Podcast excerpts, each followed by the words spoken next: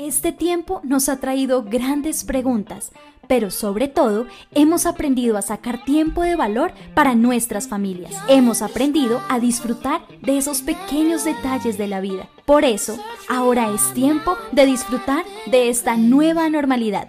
Bienvenidos a nuestra nueva temporada. Hola, quiero darte la bienvenida ahora que te unes a este tiempo juntos.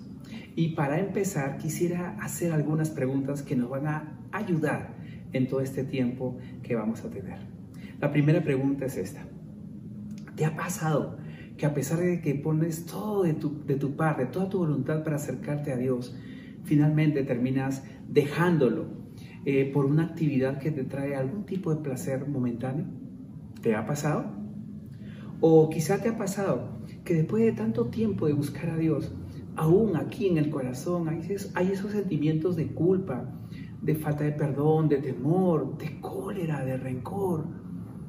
Aún, aún aparecen, aún están, y aunque fueron forjados en la niñez, en el tiempo pasado, en tu presente, te afectan de manera negativa. ¿Te ha pasado? ¿Te ha pasado que después de tanto tiempo terminas diciendo, he buscado a Dios, he tratado de, poner todo de mí, pero no logro vivir esa vida abundante que Jesús me prometió. ¿Te ha pasado?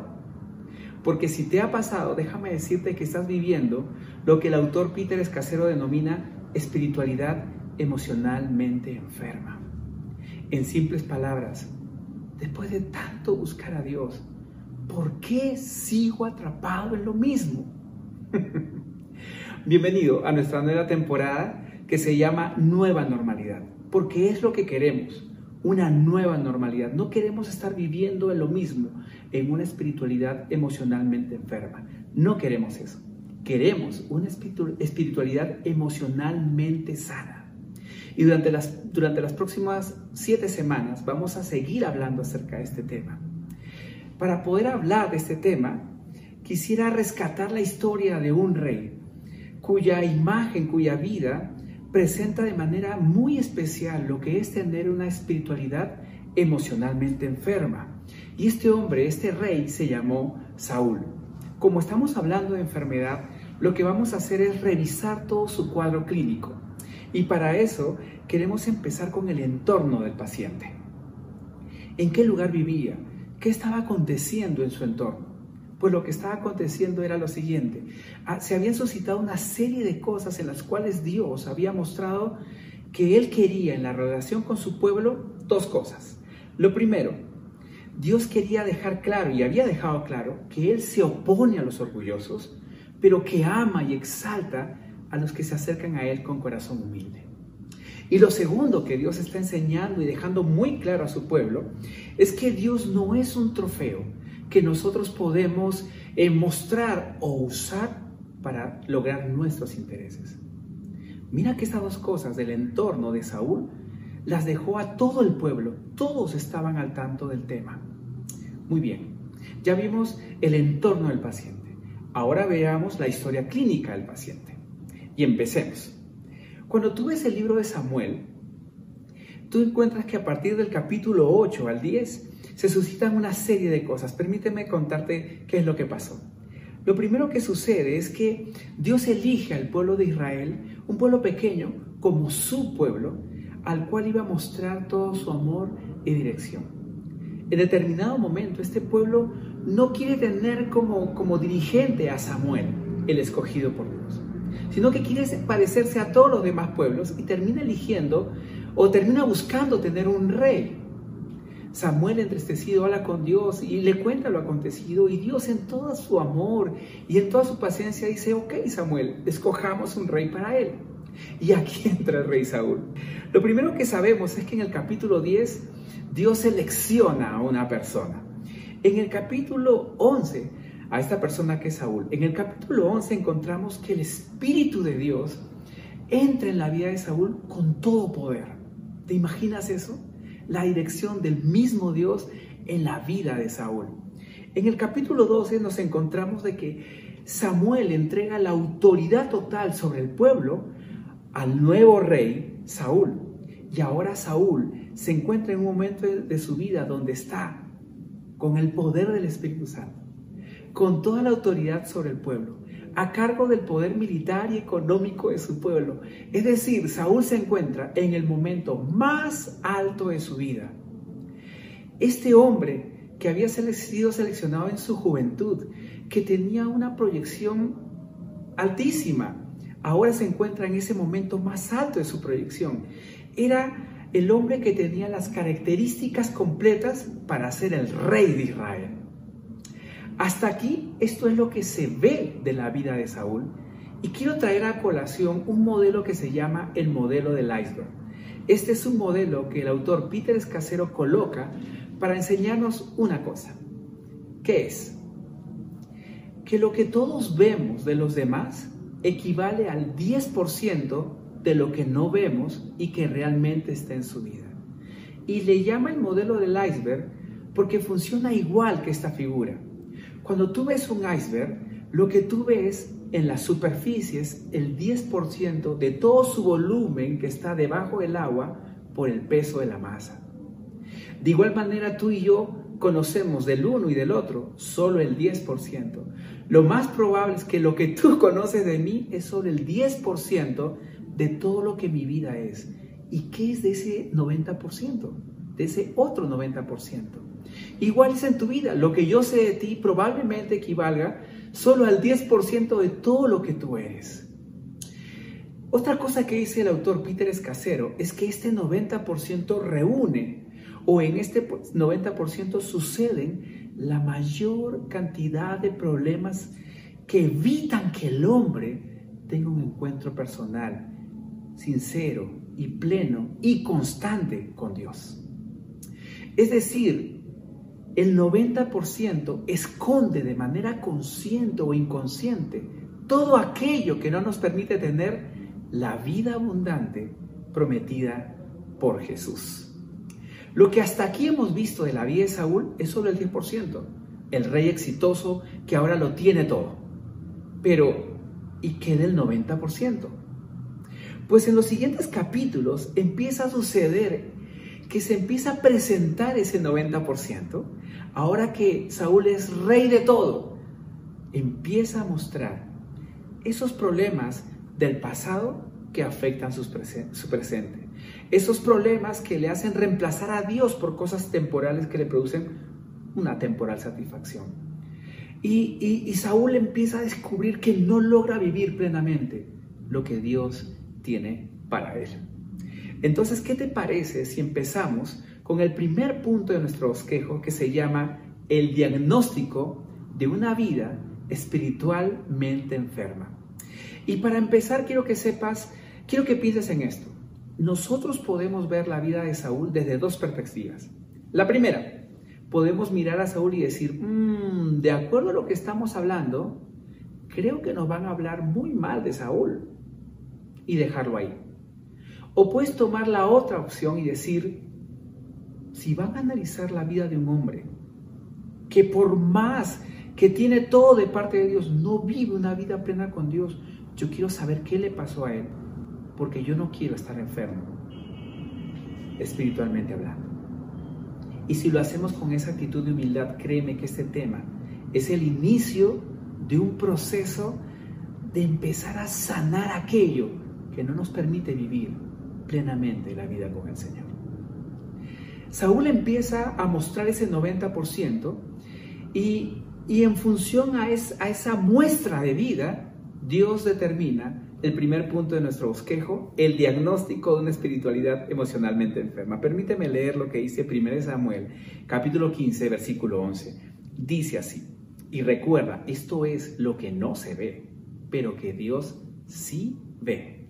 Dice el versículo, me pesa haber hecho rey a Saúl porque ha dejado de seguirme y no ha cumplido mis mandamientos. Saúl tiene todo para cumplir el plan de Dios en su vida, pero a Dios le pesa, le duele que Saúl no lo esté haciendo. Y, Dios determina la enfermedad que está afectando a Saúl. Dios dice, ha dejado de seguirme. Piensa en esta frase, por favor. Ha dejado de seguirme. La palabra ha dejado podría traducirse también como no me escucha. me ha dado la espalda, me ha dejado para después, me ha dejado atrás. Hoy no soy su prioridad. Ha dejado de seguirme y por eso no ha cumplido mis mandamientos. Qué doloroso. Qué doloroso recibir un diagnóstico así, pero yo quiero preguntarte si, el, si Dios diagnosticara tu vida y la mía en este instante, podría decir quizá que tú y yo hemos dejado de seguirlo, que le hemos dado la espalda, que lo hemos dejado atrás, que lo hemos dejado para después, que Él ya no es nuestra prioridad de vida. Yo no quiero un diagnóstico así sobre mi vida. ¿Tú lo quieres? Estoy seguro que no. Pero, pero ánimo. Yo quiero animarte porque este tema no es para desanimarnos. Este tema es para, para recordar que tenemos un Dios que nos quiere rescatar de una vida atrapada para llevarnos a una vida plena. ¿Por qué es que Dios diagnostica esto? Dios lo diagnostica en función a todos los síntomas que presenta la vida de Saúl. Y por eso vamos a ver el punto 2 de nuestro bosquejo. Síntomas de una vida espiritualmente enferma, de una espiritualidad emocionalmente enferma. Permíteme contarte el contexto de lo que está pasando y recuerda que estos síntomas están dentro de ese 90% que no se ve, pero que Dios sí está viendo. ¿Qué está sucediendo? ¿Qué pasa en la vida de Saúl que saltan todos estos síntomas? Había un pueblo llamado Amalek y este pueblo, Amalek, perdón, este pueblo durante muchos años había atacado de manera muy malvada a Israel. Inclusive había atacado a los más débiles y desprotegidos de Israel. Y Dios constantemente había visto cómo este pueblo se confabulaba con otros para atacar a Israel. Y Dios prometió al pueblo y dijo, en determinado momento yo haré justicia y desapareceré a este pueblo. Pues ese momento llegó. Dios nombra como rey a Saúl y le dice, es momento de atacar a este pueblo. Mira lo que dice el versículo 2 del capítulo 15. Así dice el Señor de los ejércitos, yo castigaré a Amelec por lo que le hizo a Israel. Versículo 3. Saúl, ve ahora y ataca a Amalek, Amalek y destruyelos por completo. El Dios que había colocado a Saúl como rey es el mismo Dios que lo convoca y le da una sola orden totalmente clara. Saúl, quiero que destruyas completamente a ese pueblo. Yo voy a, a castigarlos. Yo soy el que voy a ejercer justicia. Tú serás mi instrumento. La orden está dada. ¿Y qué hace Saúl? Saúl que tiene al Espíritu Santo con él. Saúl que tiene a todo el ejército con él. Saúl que tiene toda la autoridad entregada, decide no obedecer. ¿Por qué pasa que si tenemos todo para, para obedecer a Dios, no lo hacemos? ¿Qué pasa en la vida de Saúl que no, que no le permite seguir a Dios? Y que es lo mismo que no permite que tú y yo sigamos a Dios. Empecemos a ver síntoma por síntoma y vamos con el primero de ellos. Y una vez más, recuerda, recuerda que esto es lo que no se ve, que la gente no ve, que muy poca gente conoce, pero que Dios sí ve perfectamente. Vamos con el primer síntoma y el primer síntoma es que Saúl está con Dios, pero no le cree a Dios. Dice el versículo 2, así dice el Señor de los ejércitos, yo castigaré a Amalek por lo que le hizo Israel. Versículo 4. Entonces Saúl convocó al pueblo y los contó en Telaín, doscientos mil soldados de a pie y diez mil hombres de Judá. ¿Sabes cuál es el problema de Saúl? Que no le cree a Dios, que está con Dios pero no le cree. Si Dios le había dicho, que él mismo castigaría al pueblo de Amalek, ¿por qué Saúl se pone a contar a todo el ejército que tiene? Lo que pasa es que en el fondo él quiere asegurarse la victoria. Él ya había ganado una batalla y no quiere perder otra. Está en su apogeo, está en su mejor momento y él no se va a permitir una derrota y se asegura. Saúl es alguien que está con Dios, pero no le cree a Dios. Y eso me hace recordar algo que, que, tuve, que conversé esta semana con alguien y que se basó en el siguiente versículo. El siguiente versículo dice así, porque Dios no nos ha llamado a la impureza, sino a la santificación. Y, y este versículo habla en un entorno de inmoralidad sexual. Y yo animaba a esta persona a creer en este versículo y empezaron a suceder una serie de conversación en torno a varias cosas. Quiero darte un ejemplo. Por ejemplo, dice así, ¿por qué voy a mantenerme en la, en la pureza cuando todo el mundo hace lo contrario? ¿Por qué? Porque Dios no nos ha llamado a impureza, sino que nos ha llamado a santificación. Cuidado de caer en la trampa y la, de la inmoralidad sexual, de que porque todos lo hacen, ¿por qué yo no lo hago también? Mira, algo que, que quiero que entiendas es que si nosotros le abrimos puertas a la inmoralidad, vamos a empezar a creer que la pornografía es normal. Vamos a empezar a creer que las relaciones sin ningún tipo de compromiso es algo normal vamos a empezar a creer que la infidelidad es algo normal. Y cuando estemos atrapados en eso y no podamos salir de ahí, nos va a pasar que vamos a decir, ¿cómo llegué aquí? Tú sabes cómo llegaste ahí. Por no creer que en medio de una tierra que tiende a lo inmoral, el plan perfecto de Dios para ti y para mí es que busquemos la santidad. Por no creer terminamos atrapados en la inmoralidad por no creerle a Dios. ¿No es lo mismo que le pasó a Saúl? No le creo yo a Dios a pesar que estaba con Dios. ¿Te está pasando esto a ti? ¿Que estás con Dios pero no le crees a Dios? Vamos con la segunda, con el segundo síntoma. Saúl era alguien que estaba con Dios, pero su interés no está en Dios. Dice el versículo 9, pero Saúl y el pueblo perdonaron a Agag, el rey de los amalecitas, ¿No es que Dios había ordenado que destruya al pueblo? No, perdonaron a Gaja, al rey, y lo mejor de las ovejas, de los bueyes, de los animales engordados, de los corderos y de todo lo bueno, no lo quisieron destruir por completo.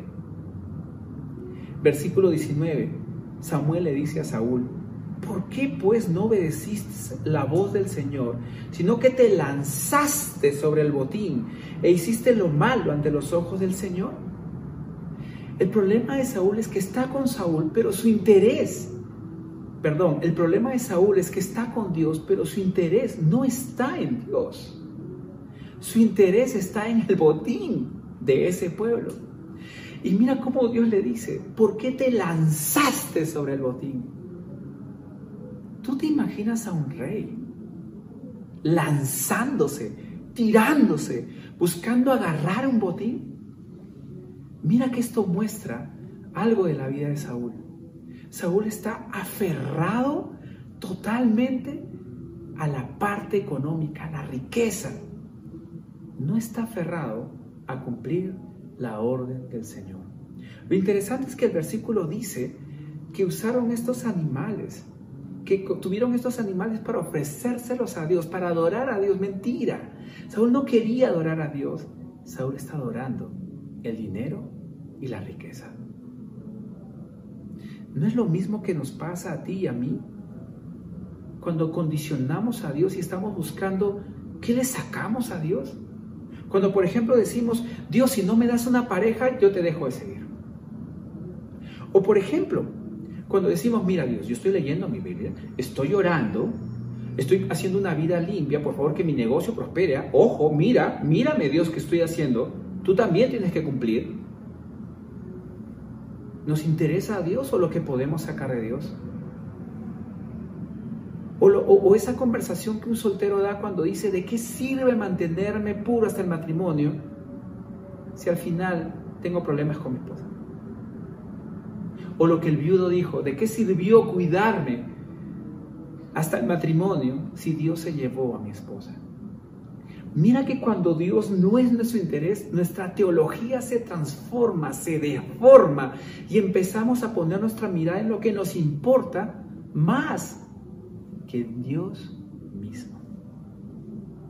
Ojo, el problema de Saúl es que él está con, él está con Dios, pero su interés no está en Dios.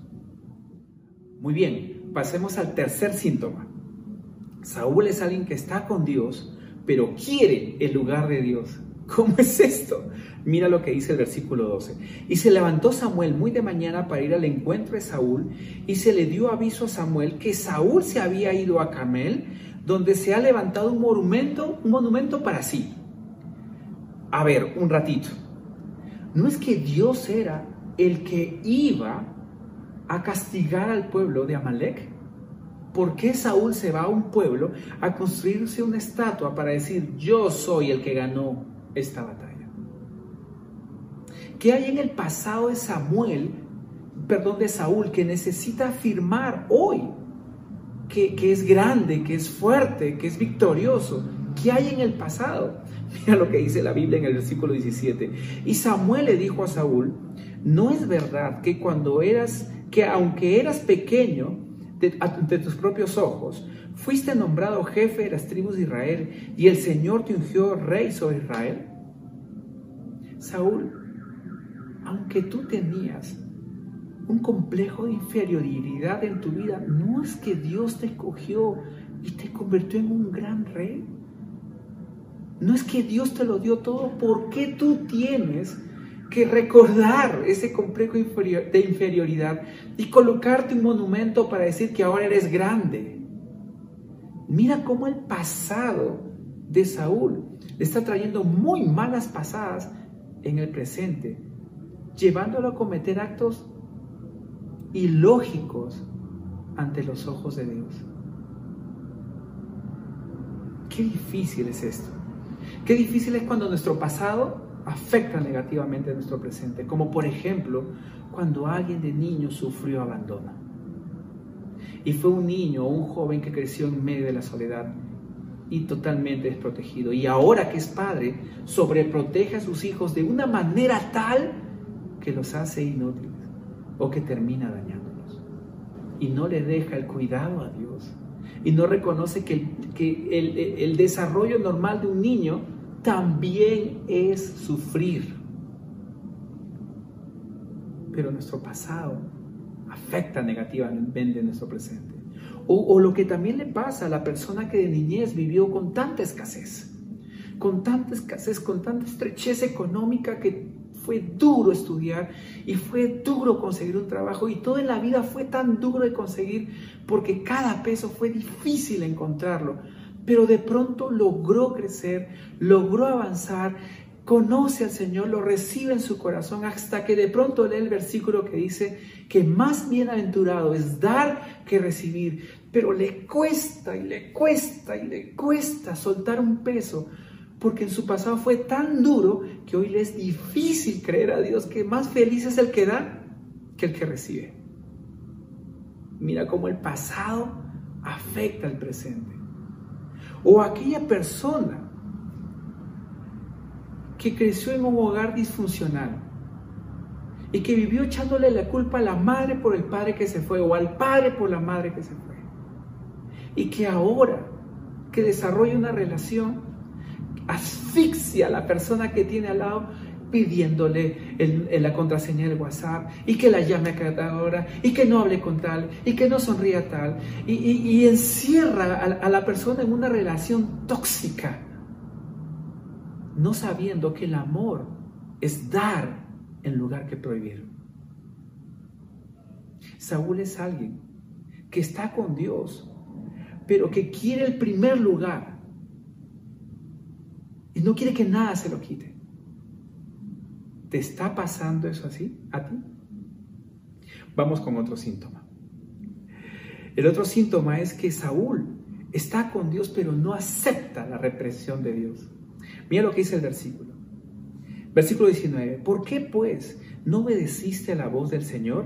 Entonces Saúl dijo a Samuel, yo obedecí a la voz del Señor y fui a la misión a la cual el Señor me envió y he traído a Agag, rey de Amalek, y he destruido por completo a las amalecitas, pero el pueblo tomó del botín ovejas y bueyes, lo mejor de las cosas dedicadas a los dioses, ellos, esos. Pero, para, pero las que hemos cogido, las hemos cogido para ofrecer sacrificio al Señor, tu Dios, en Gilgal.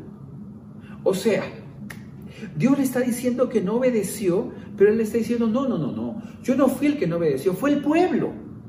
Cuando el versículo 9 claramente dice que Saúl primero y el pueblo después tomaron del botín. Saúl es alguien que está con Dios, pero no acepta cuando Dios le llama la atención. Dime si no es lo mismo que nos sucede a nosotros cuando, por ejemplo, ponemos una excusa, ponemos otra excusa. Bueno, hay pandemia, entonces puedo dejar de impuestos.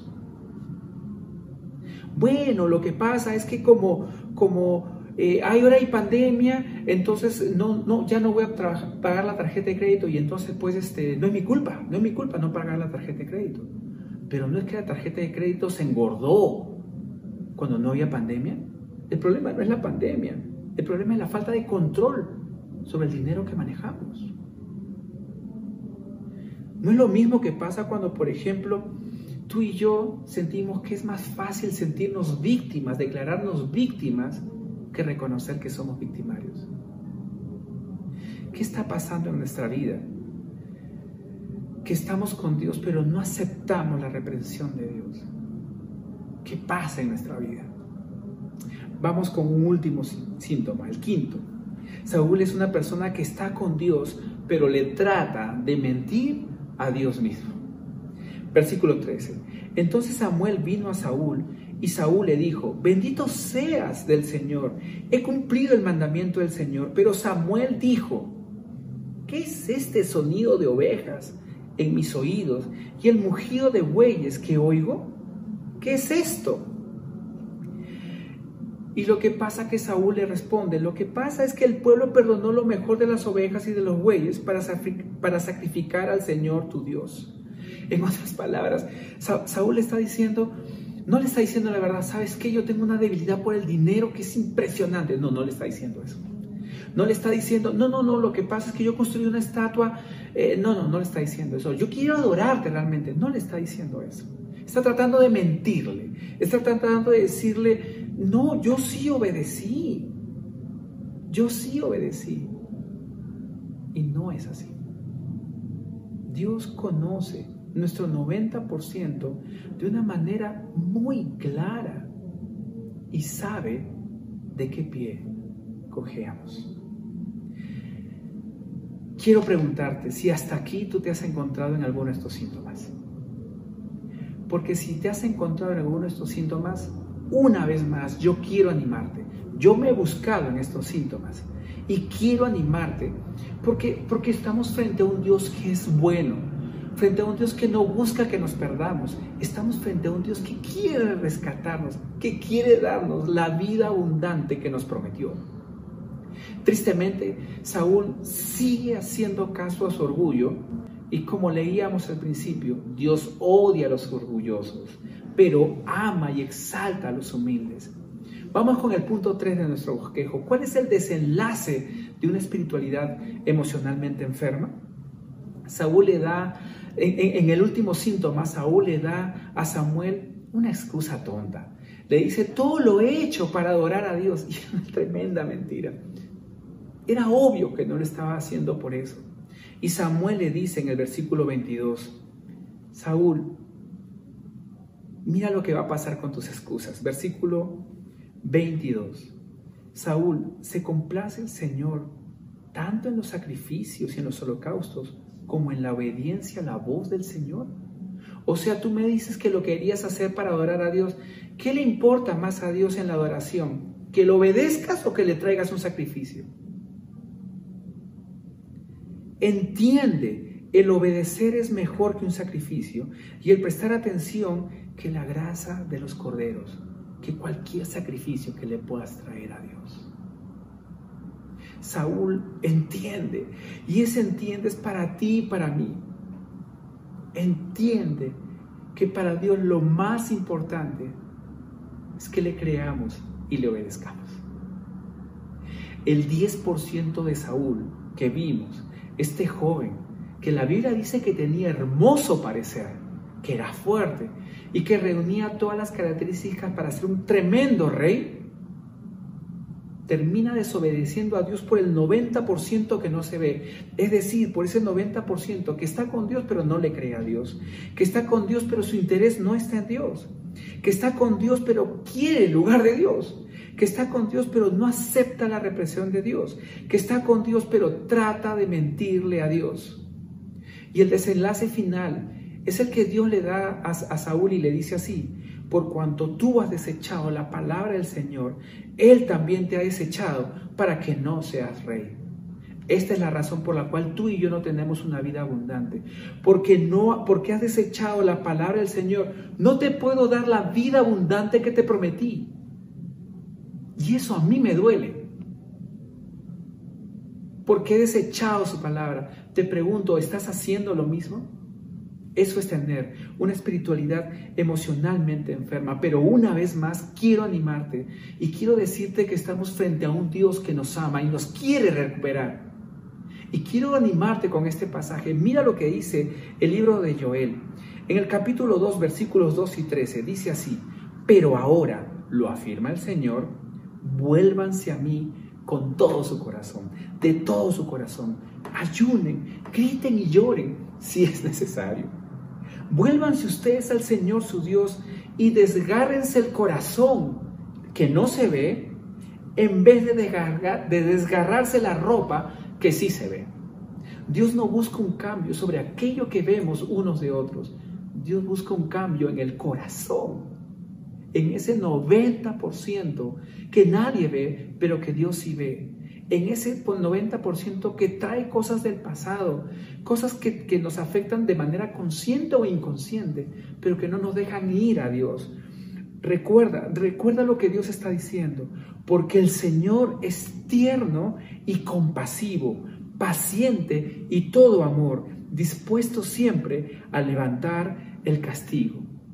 ¿Qué castigo? Ese castigo que viene sobre los orgullosos, ese que que se produce cuando tú y yo agarramos a Dios como trofeo para mostrarlo o para sacar algún provecho. No, recuerda, porque el Señor es tierno y compasivo, paciente y todo amor, dispuesto siempre a levantar el castigo. Querido amigo, si tú te has visto identificado en alguna de, estas, de estos síntomas, déjame decirte que estamos en el inicio de, siete temas más que vamos a venir hablando para salir de una espiritualidad emocionalmente enferma. Mi objetivo en este mensaje ha sido que tú y yo descubramos si estamos enfermos y que tengamos esperanza en Dios. Si eso lo hemos logrado, déjame decirte que vamos por buen camino. Y tú también, ánimo, adelante, Dios nos ama Dios nos quiere recuperar. Gracias por haberte conectado a nuestro servicio online. Recuerda que nos puedes escribir a través de nuestro siguiente WhatsApp o a través de redes sociales y suscribirte a este canal.